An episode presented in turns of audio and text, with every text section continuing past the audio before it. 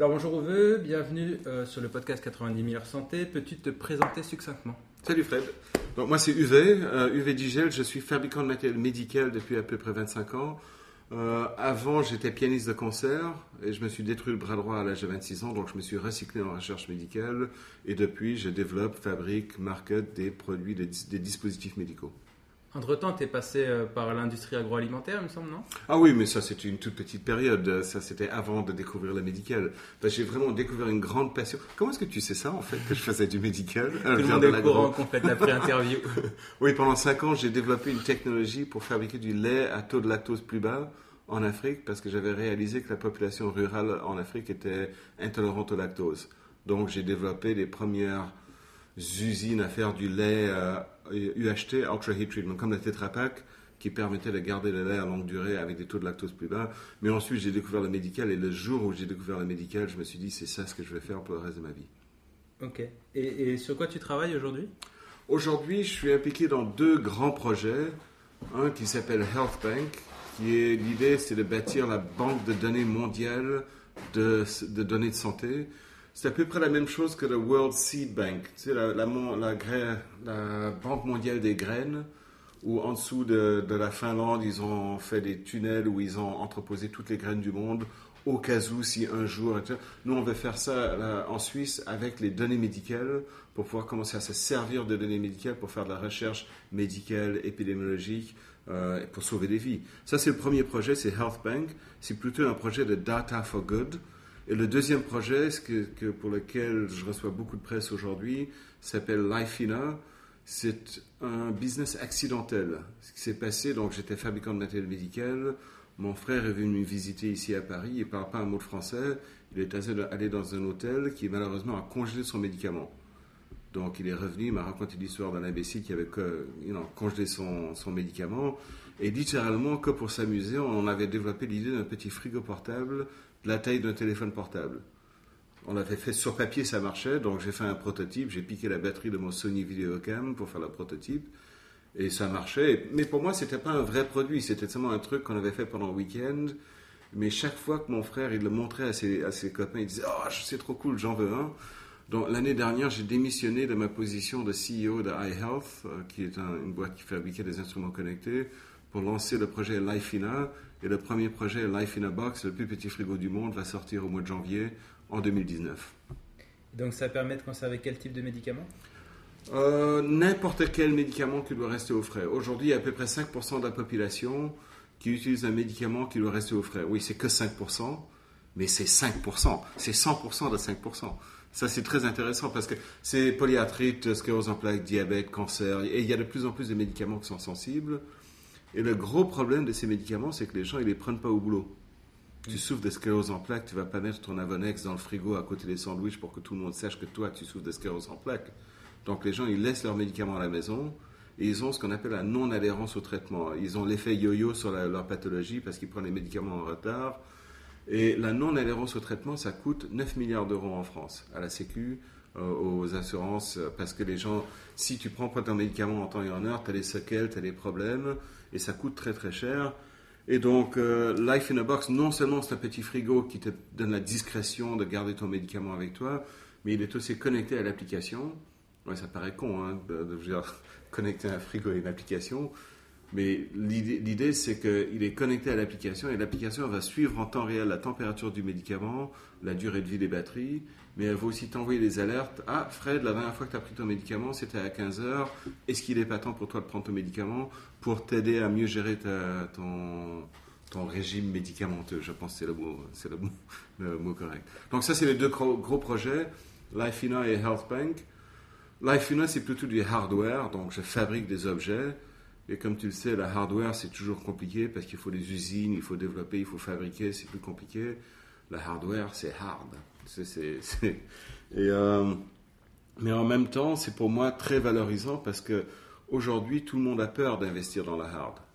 Tout le monde veut investir dans le prochain Google, dans le prochain Facebook, mais personne ne veut investir dans le prochain Apple. Parce que aujourd'hui, tout le monde fait du logiciel, tout le monde fait du soft. Euh, le Cray Supercomputer est sorti en 1974. Ça, c'était le premier gros ordi qui permettait de gérer un pays, tu sais, un super supercomputer. Un iPhone 6 est mille fois plus puissant qu'un Cray de 1974. Donc aujourd'hui, tu as 7,5 milliards de personnes qui ont accès à un ordinateur qui est mille fois plus puissant qu'un Cray de 74. Donc ça te donne une idée, aujourd'hui en développement informatique, on est à une vitesse qui est tout simplement incrémentale. C'est Paul Valéry, je ne sais pas s'il dit un poète français, il disait le futur n'est plus ce qu'il était. Aujourd'hui, c'est devenu presque impossible de prédire le futur. Parce qu'on a toujours voulu prédire le futur. T'imagines si, euh, Je me rappelle, Lord Kelvin, il disait que les machines volantes plus lourdes que l'air ne sont impossibles. Ça, c'était en 1896. En 1903, le premier avion, il sort. Je pense que je t'avais raconté, mon, mon, père était très fier de son premier ordinateur qui s'appelait le Osborne. Mon père faisait partie de l'équipe qui a développé le premier PC, le premier ordinateur portable. Et mon père m'a raconté toujours cette histoire magnifique de quand ils avaient lancé le Osborne en 1981. Par PC, PC, je veux dire le premier ordinateur portable que tu fais train, train c'est pas vraiment portable, hein, c'est à peu près la même chose. Transportable. ça pesait 30 kilos, c'est la même chose qu'une machine à coudre suisse, c'était un truc impossible à porter. Mais avec le Osborne, mon, mon père et son équipe, ils avaient démontré, sans équivoque, qu'il était physiquement impossible pour le corps humain de courir 100 mètres en dessous de 10 secondes. Pour ce faire, ils avaient rentré toutes les données physiologiques du corps humain, ils l'avaient montré noir sur blanc, ou pardon, vert sur noir, c'est les petits écrans comme ça. Il avait montré que c'était physiquement impossible, et ça c'était en 1981. En mai 1983, Carl Lewis a, couru 100 mètres en dessous de 10 secondes pour la première fois. Et aujourd'hui, si tu ne peux pas courir 100 mètres en dessous de 10 secondes, reste chez toi, ça vaut même pas la peine de courir. Parce qu'on est constamment en train de, chercher le prochain océan bleu, d'essayer de battre le record. Aujourd'hui, ils disent ah, on ne sera pas capable de battre le 9 secondes. Bien sûr qu'on va battre le 9 secondes. Et ensuite, on va battre le 8 secondes. Je ne sais pas si éventuellement on, sera capable de battre le 5 secondes, mais peut-être que oh, l'homme augmenté, peut-être qu'avec des meilleures jambes ou des meilleurs bras ou des meilleurs cœurs, on sera capable de le faire. On est aujourd'hui presque impossible de prédire ce qui va se passer. Pardon, excuse-moi, je parle sans arrêt. Non, c'est très bien. Je voudrais juste qu'on revienne sur, euh, sur une thématique qui est un peu en dehors de la santé, mais qui est intéressante, c'est le Blue Ocean. Oui. Est-ce que tu peux nous expliquer ça? Le, Blue Ocean, c'est une magnifique théorie, théorie qui était sortie à la fin des années 80. L'idée, c'est que c'est une analogie en fait. Quand tu lances ta première voiture, tu inventes une nouvelle technologie, tu es tout seul sur un bel océan bleu, tout le monde t'aime, tu as le vent en, poupe, le soleil euh, brille sur toi et tout le monde t'adore. Donc imagine un exemple que toi, Fred, tu inventes le premier remède pour le cancer. Tout le monde, ah, Fred est tout seul sur son océan bleu, tout le monde l'adore, cover Newsweek Magazine, Times Magazine, article, la presse, France 24, tout le monde parle de Fred. Et inévitablement, au bout de 18 mois, la première vague de compétition arrive. Et inévitablement, la première vague de compétition, elle est issue de ta propre boîte. C'est ton ingénieur qui a travaillé avec toi dans ton garage, qui se dit Putain, moi aussi j'ai travaillé sur ce truc, pourquoi est-ce que moi aussi j'ai pas la gloire? Donc lui va partir un, soir et il va lancer la première vague de compétition, le nouveau remède amélioré pour le cancer de Eric, ok, par exemple. Et lui, vu qu'il n'a pas eu les frais de d'emprunter de l'argent à ses parents, à sa belle-mère, de angel money, de travailler 36 heures par jour pendant deux ans pour essayer de sortir son truc sans se laver à bouche, bouffer des pizzas froides dans le garage. Lui, il a, pas eu les mêmes frais de développement parce qu'en fait, il s'est appuyé sur ton développement à toi. Donc lui, il va le vendre à en moyenne 20% moins cher, la première vague de compétition. Ensuite, tu as la première vague des MeToos. C'est tous les autres laboratoires pharmaceutiques qui disent oh, le remède pour le cancer, putain, ça c'est un bon truc, il faut qu'on se mette dessus. Donc ils vont tous lancer un remède pour le cancer et eux, ils vont être à 40% moins cher. ok parce que là, ça commence à devenir presque du générique et ils sont, il y a toujours moyen de contourner un brevet aussi. Ce qui est important, c'est l'idée et l'implantation de l'idée. et ensuite, tu as la, la, phase finale qui est la mass market. C'est quand Lidl ou Carrefour, ils disent oh, le remède pour le cancer, ce serait super bon si on mettait à côté des rayons boucherie parce que ça attirait les gens. Venez vous acheter un remède pour le cancer pour 19,99 et en même temps faites le reste de votre shopping. Donc ça, c'est les quatre vagues de compétition. Donc, et chaque vague de compétition, tu saignes un peu. Toi, tu saignes parce que ça devient de, parce que ça devient de moins en moins cher. Ensuite, la deuxième vague, elle saigne aussi et l'océan, il devient tout doucement rouge. Et quand l'océan est complètement rouge, quand il a atteint la quatrième phase, c'est devenu du mass market et ce n'est plus très valable. J'avais la même expérience quand euh, mon, le cousin de mon beau-père est l'inventeur du thermomètre électronique. Tu vois les petits thermomètres stylo Mhm. Et c'est comme ça que je m'étais lancé dans le médical au début. Les premiers thermomètres électroniques, ça se vendait 600, non, 300 francs. C'était super cher. Ça coûtait la peau des fesses. Aujourd'hui, le prix de transfert d'un thermomètre, c'est moins de 1 dollar, euh, 1 dollar US. Donc ça a basculé de 300 francs à 1 dollar. Aujourd'hui, c'est un marché océan rouge. Donc on a fabriqué des millions. Mais ce qu'il faut, c'est constamment être à la recherche du prochain océan bleu. Remplacer un océan bleu avec un nouveau, une nouvelle technologie, faire avancer la technologie. Et ça, c'est un gros problème parce que dans, ma vie de business, j'ai travaillé pour deux boîtes qui ont été mises en bourse, donc Microlife et iHealth. Et j'avais découvert que aussitôt qu'on se met en bourse, ça devient beaucoup plus difficile de chercher les océans bleus. Parce que chaque fois, moi j'ai beaucoup toujours axé autour de la R&D, du développement, de faire de la recherche fondamentale, pas parce qu'on doit le faire, mais parce qu'on peut le faire. Et c'est très difficile avec les investisseurs financiers qui disent Mais monsieur Digel, comment se fait-il que vous dépensez tellement d'argent en RD Et tu sais ce que j'ai envie de leur répondre? C'est parce que je peux le faire et je vous emmerde, mais ça, c'est pas la bonne réponse pour un, un investisseur. Mais tu sais ce qui va se passer si je n'investis pas en RD Rien. Il n'y a rien qui va se passer chez nous. Mais il y a des trucs qui vont se passer chez le voisin. Donc il nous faut constamment continuer de faire de la recherche. Parce que quelle que soit ton idée, au bout de deux ans, elle ne vaut plus rien ou deux ans, trois ans, ça va dépendre bien sûr de l'idée. Mais il nous faut constamment chercher ces, ces océans bleus. Euh, on, on peut peut-être revenir sur I- iHealth parce que c'était Oh, intéressant. ok, oui. Euh, euh, tu as eu une expérience avec Apple? Oui, en, en fait, même iHealth, moi j'aimerais bien te dire, Fred, que tout ça faisait partie d'un plan mûri et réfléchi, mais que nenni. Je peux honnêtement dire que j'ai jamais pris de décision consciente dans ma vie. Une chose en a emmené une autre qui s'était passée, c'est qu'on avait acheté le premier téléphone euh, iPhone, l'iPhone 3, et on avait été séduit par l'utilisation euh, du produit, parce qu'il était livré sans livret d'instruction et avec la batterie préchargée. Donc au début, on s'était pas dit qu'on voulait mettre les appareils sur l'iPhone, on voulait faire des appareils aussi faciles à utiliser que l'iPhone. Donc on a commencé à faire de la recherche, mais ça coûtait beaucoup trop cher de faire un écran comme ça sur les appareils médicaux. Donc une chose en a emmené une autre, et en 2008, on s'est dit, mais pourquoi est-ce qu'on n'utiliserait pas le téléphone lui-même comme plateforme De, ça paraît évident. Mais en 2008, c'était pas encore possible, parce qu'Apple n'avait pas encore ouvert l'API du téléphone. Et euh, donc en 2009, on est allé voir Apple, et on a expliqué l'idée qu'on voulait connecter un tensiomètre à l'iPhone. Étonnant. Ils nous ont honnêtement regardé comme si on, si on venait de la Lune. Parce que le, le- point de recul pour Apple, c'était de dire ben, le pro- problème, c'est que les seules personnes qui utilisent un iPhone, c'est des, des jeunes geeks branchés comme Fred. Et ceux qui, utilisent, euh, qui ont de l'hypertension, c'est des vieux, des personnes âgées.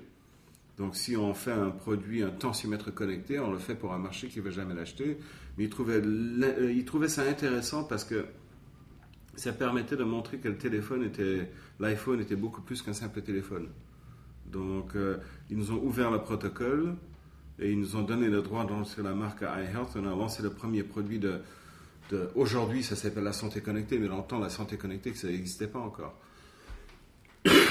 Aujourd'hui, c'est. là, Je veux dire, en 2008, on avait lancé ça. et il y avait le côté un peu gadget. C'est cool, c'est tendance, c'est geek. Ouh, regarde, un tensiomètre qui est connecté à l'iPhone. Et Apple avait raison parce que la première année, les seules personnes qui ont acheté, c'est les, gens qui en, qui en avaient pas besoin. C'est les geeks.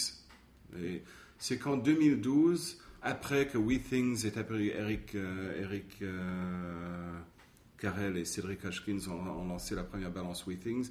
Et la balance est un beaucoup meilleur moyen de rentrer dans l'inconscient des gens parce que la balance, ça touche presque tout le monde. Parce qu'à 100% des foyers, ils ont une balance, je pense. Et tout le monde s'est secrètement dit j'aimerais bien perdre un peu de poids. que tu, tu peux me mentir, Fred, il n'y a pas de problème. mais- C'est déjà arrivé une fois ou deux.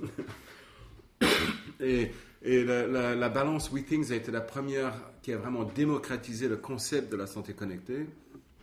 Et ensuite, en 2012, on s'est dit ce qu'il fallait faire, c'est en fait mettre tout sur une seule plateforme et dire on va pas seulement mesurer la tension ou le diabète ou euh, en plaques ou quelle que soit la pathologie, on va tout mettre sur une plateforme pour que les gens ils puissent voir les relations entre une pathologie et une autre. Parce que les cinq plus grosses pathologies au monde, numéro un, le cœur, parce qu'on meurt tous d'un cœur brisé. Oh, c'est beautiful. Non, on meurt quand le cœur s'arrête de battre. Donc c'est la cause principale des décès au monde. Numéro 2, le diabète. Numéro 3, le surpoids, qui n'est pas une maladie, mais qui va engendrer des, des- des maladies. Numéro 4, l'asthme ou les problèmes broncho-pulmonaires. Numéro 5, le cancer. Le, le cancer, j'y peux rien. Mais ça, malheureusement, c'est plutôt génétique. Quoique, toutes les conneries que tu lis sur Internet, c'est plutôt génétique. C'est mal, c'est malchanceux, le cancer. Ok? Mais l'hypertension, le surpoids, le diabète, tout ça, ça marche main dans la main. Ok? Si tu es gros, tu vas être diabétique. tu as plus de chances d'être diabétique. Tout le monde le sait. Ça, ça, c'est, même pas, il y a des, des centaines d'études qui ont été faites. Même chose pour euh, euh, l'hypertension. Tu as beaucoup plus de devenir hypertendu si tu es en surpoids. Donc tout ça, ça marche main dans la main. Et l'hypertension et le diabète aussi, ça marche main dans la main. Et tu sais, nous, on s'est dit que chaque année, tout le monde prend les mêmes décisions stupides le 31 décembre. Cette année, je vais perdre du poids, je vais aller courir. Je- Toi, tu les prends aussi. Oui. Ouais, bien sûr, on les prend tous. Mais tu sais très bien que quand tu prends ces décisions, tu sais dans ton fort intérieur que ça va pas marcher. Tu sais qu'au mois de février, tu vas recommencer à bouffer des, des pâtes avec des, des boulettes. Et, je sais pas ce que tu bouffes. hein. et, euh, mais si tous les jours tu vas sur ta balance WeThings ou iHealth, ta balance connectée, et tu vois que quand tu perds 200 grammes, tu vois ton niveau de glycémie baisser, ton niveau de tension baisser, ton niveau d'activité monter, là c'est beaucoup plus encourageant les petites décisions tous les jours que la grosse décision à la con que tu prends le 31 décembre qui ne sert strictement à rien. Parce que le micromanagement, les petites décisions tous les jours, à long terme, sont beaucoup plus valables que la grande décision que tu ne vas jamais suivre. Et ça, c'était le principe même de la santé connectée. Au début, c'était plutôt de l'objet connecté. C'était les trackers d'activité, les tensiomètres. Mais aujourd'hui, c'est plutôt. Ça commence à, aller dans la direction de prendre une mesure, c'est facile. Mais ensuite, savoir quoi faire avec les mesures, là, ça devient beaucoup, beaucoup plus intéressant. Et iHealth, WeThings, BeWell, ce sont tous des boîtes qui ont vraiment commencé à démocratiser cette, euh, cette industrie. Donc, euh, moi, j'ai géré iHealth jusqu'en 2016 et j'ai quitté la direction de iHealth en, en septembre 2016 parce que je sentais que mon rôle était plutôt fini dans, dans la boîte parce que je, je n'arrivais plus à dépasser en fait la génération, non, euh, generating, je sais pas comment c'est, générer des données. Moi, générer des données, c'est facile. Ce, que, ce qui m'intéressait, ce qui m'intéressait, c'était vraiment qu'est-ce que j'allais faire avec les données. Le big data, l'intelligence artificielle, le blockchain, tout ce genre de technologie. Et aujourd'hui, l'intelligence artificielle et tous ces mots magiques qui sont en train de... Aujourd'hui, tu peux pas lancer une start-up en France si tu n'as pas les deux mots magiques qui sont blockchain et intelligence artificielle. Tu le sais, moi je le sais, tout le monde. Si tu as les deux, là, tu es le roi du pétrole. Ouh, tu fais du blockchain, tu fais de l'intelligence artificielle. Mais en fin de compte, les gens, ils savent pas vraiment ce que c'est que la vraie intelligence artificielle ou même le blockchain. Ils regardent la blockchain comme technologie, tandis que pour moi, le blockchain, c'est seulement un service qui permet d'assurer la sécurité des données et le suivi absolu des données. C'est tout ce que c'est. Donc, ça permet de, de valoriser en fait la sécurité. Parce que, et c'est là où le projet que j'ai avec HealthBank devient intéressant, parce qu'on a un gros problème. Excuse-moi, je parle sans arrêt. hein, tu me dis que, mais on a un gros problème en en France, en Italie, en Espagne, tous les pays avec un- une santé socialiste. Bah, Dans le sens socialiste, je dis pas ça avec des, as- des aspersions politiques. J'ai purement euh, du point de vue où la santé socialiste, c'est perçu comme étant gratuit. Parce que la grande majorité des gens, ils, ils pensent que la santé, c'est gratuit, c'est leur droit. Donc, euh, toi, tu sais que ça coûte cher, la santé. Mhm. Tu le payes avec tes taxes. Mais Madame Michu, qui est caissière au Monoprix de Issoudun, pour elle, la santé, c'est son droit. Donc, euh, et en fin de compte, vu que la santé est socialiste, donc il y a très peu de prévention. Parce que pour Madame Michu, tu es malade, tu as un arrêt de travail, tu es payé, et la Sécu paye pour tout.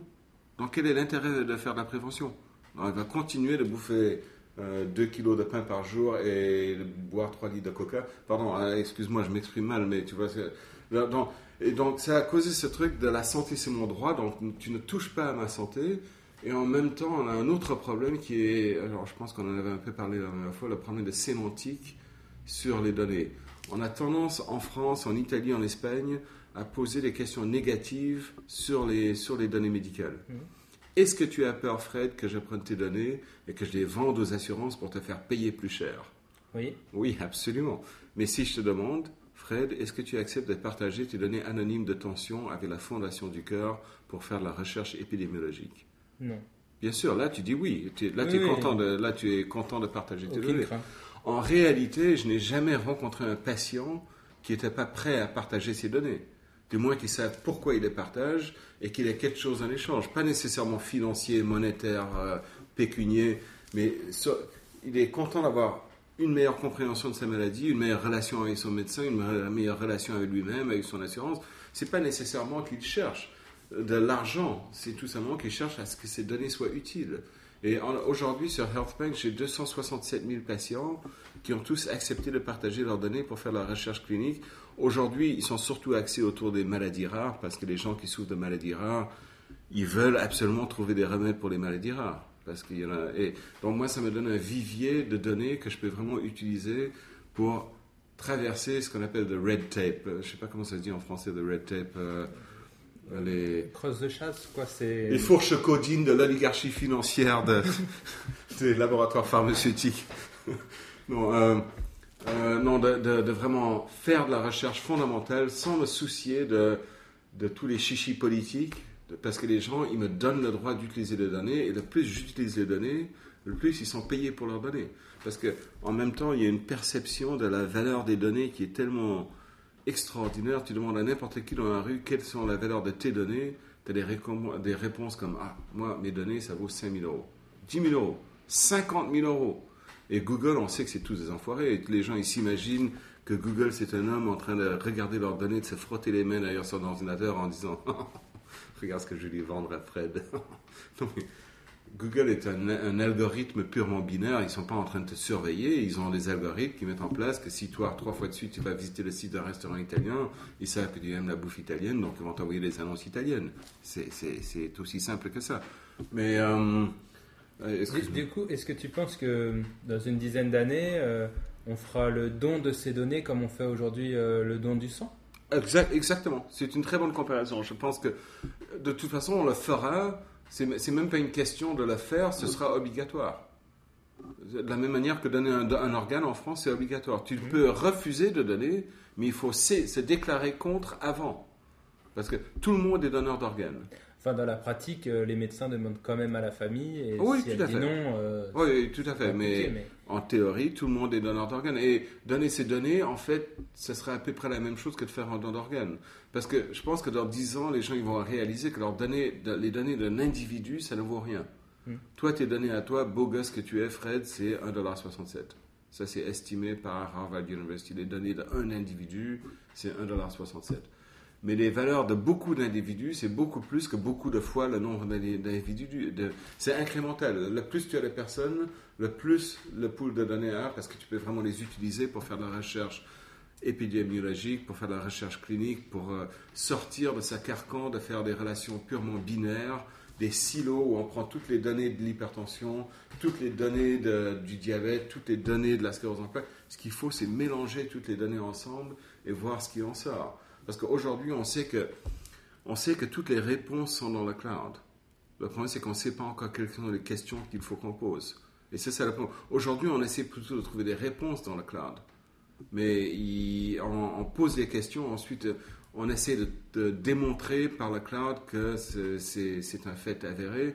Mais ça, c'est une très mauvaise pratique parce que tu peux démontrer ce que tu veux en utilisant les données. Je, je pense que je t'avais parlé de mon étude sur le cancer. Oui. C'est très intéressant. Euh, L'idée de, de prendre les données de 18 000 femmes atteintes de cancer du sein, de faire la recherche épidémiologique dessus. Et si tu prends les données pures et brutes, tu peux démontrer, par exemple, que sur 18 000 femmes atteintes du cancer du sein, fumer la cigarette, c'est super bon pour le cancer. Et ça, c'est faux. Mais statistiquement, c'est c'est là dans les données. Parce qu'on ne pose pas la question, c'est est-ce que c'est parce que les femmes qui fument ont moins d'enfants et est-ce que c'est parce qu'elles ont moins d'enfants qu'elles ont moins de cancer du sein Tu le truc? Aujourd'hui, on pose des questions qui sont purement directes avec des réponses binaires. Mais ce qu'il faut, c'est commencer à poser des questions qui sont autour des questions. Et c'est ça ce que la cloud va nous permettre de faire. Et HealthBank aussi. Et euh, est-ce que tu penses que le fait de ne pas avoir une formation de médecin, euh, ça a été un, un frein pour toi, dans ton parcours? Au début, oui, mais oui et non, parce qu'au début, j'étais plutôt trader de matériel médical et je me suis vraiment intéressé dans la technologie et je me suis plongé dans le cœur. Aujourd'hui, je suis moi-même reconnu comme une autorité en maladie artérielle périphérique. J'écris beaucoup dessus, je fais beaucoup de recherches parce que j'ai un intérêt dedans.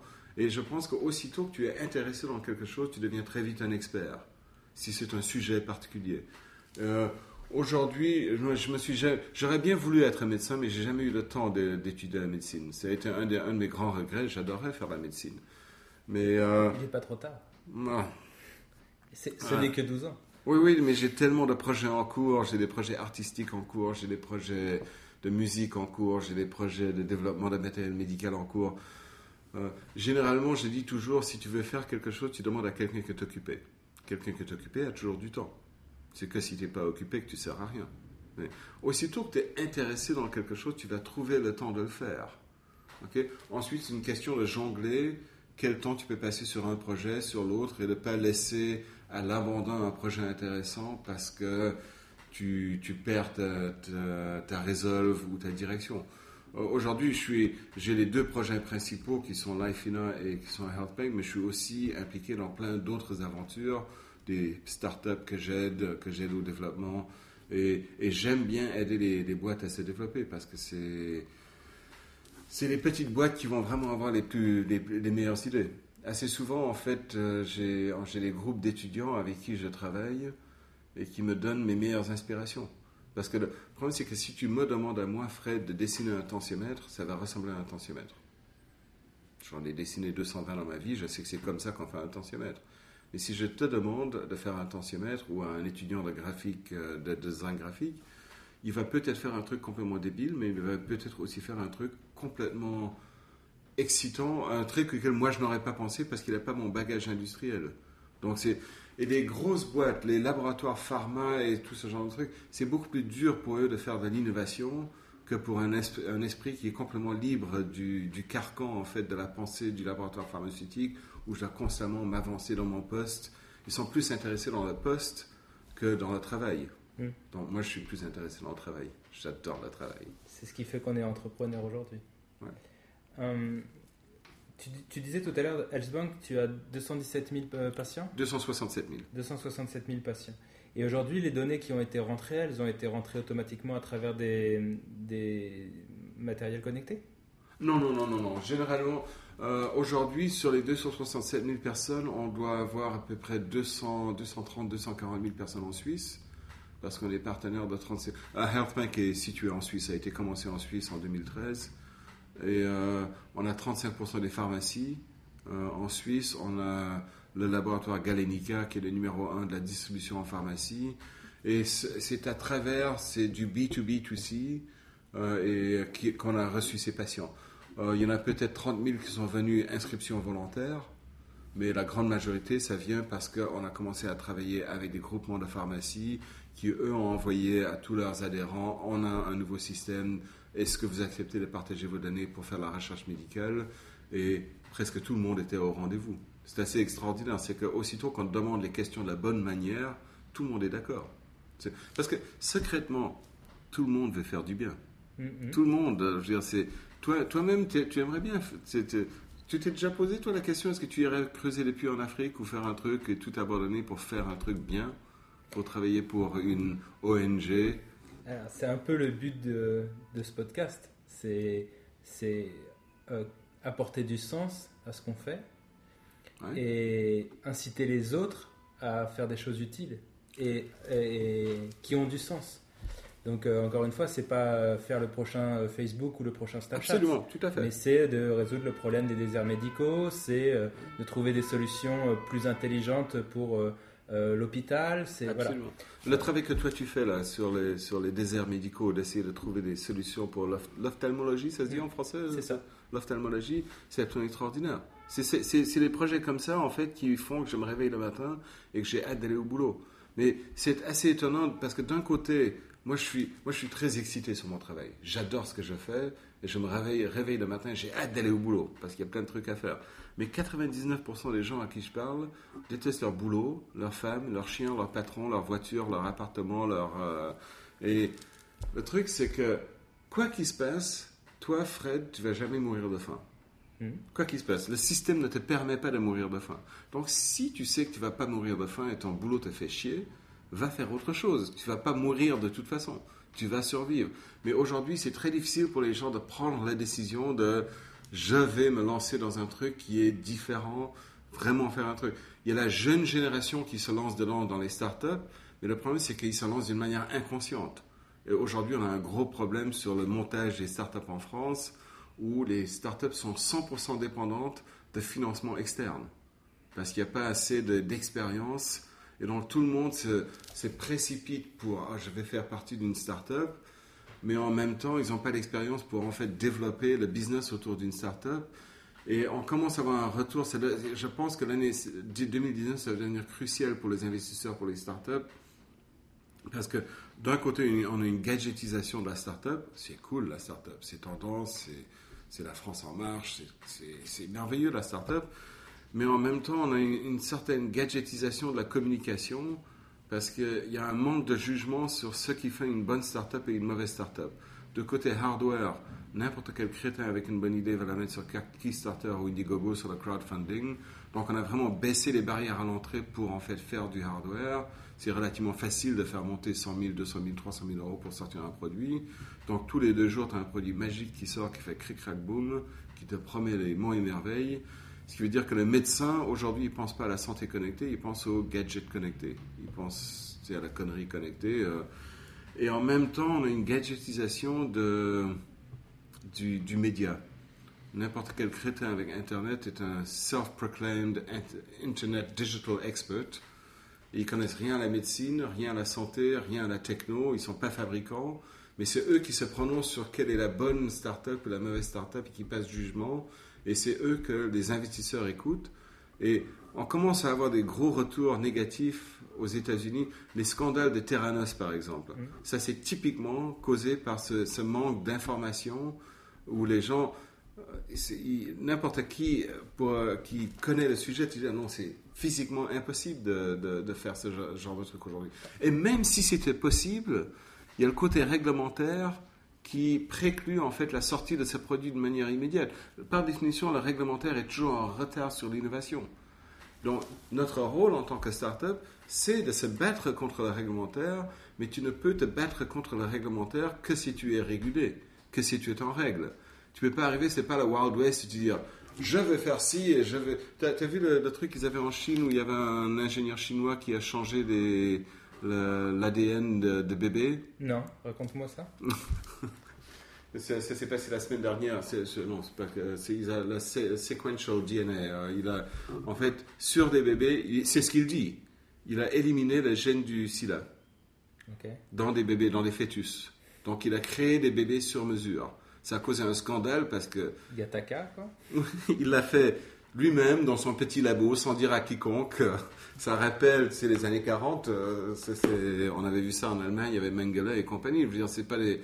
Et on a des règles en place qui sont là pour une raison. Et mais tu ne peux pousser ces règles. Moi, je suis pour. Je suis. Moi, je me bats contre la réglementation constamment. Mais je me bats d'une manière intelligente en étant d'abord régulé euh, comp- compliant. Donc, je, je suis tout ce qui est réglementation. C'est très important pour moi, le réglementaire. Et c'est une des raisons pour laquelle, en fait, j'ai établi mes, mes recherches médicales en France, parce que la France, c'est le pays le plus chiant en Europe pour le réglementaire. Et si tu arrives à passer le réglementaire en France, c'est 100% certain que tu vas passer dans les autres pays. Donc, euh, c'est honnêtement une des raisons pour laquelle je suis ici. Euh, j'ai bâti mes entreprises médicales ici, parce que le réglementaire, il est tellement strict. Et tellement strict, ça veut dire qu'il est bon. Et je veux dire, c'est pour moi, le réglementaire, c'est essentiel.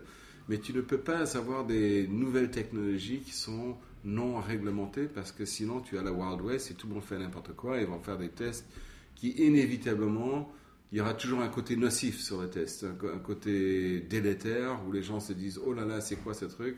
C'est ça, ça amène la crainte du futur. Et ça, ça fait peur aux gens. Euh, une dernière question. Tu sais que ce podcast, euh, donc c'est 90 000 heures, et 90 000 heures, c'est le temps qu'on passe à travailler dans notre vie.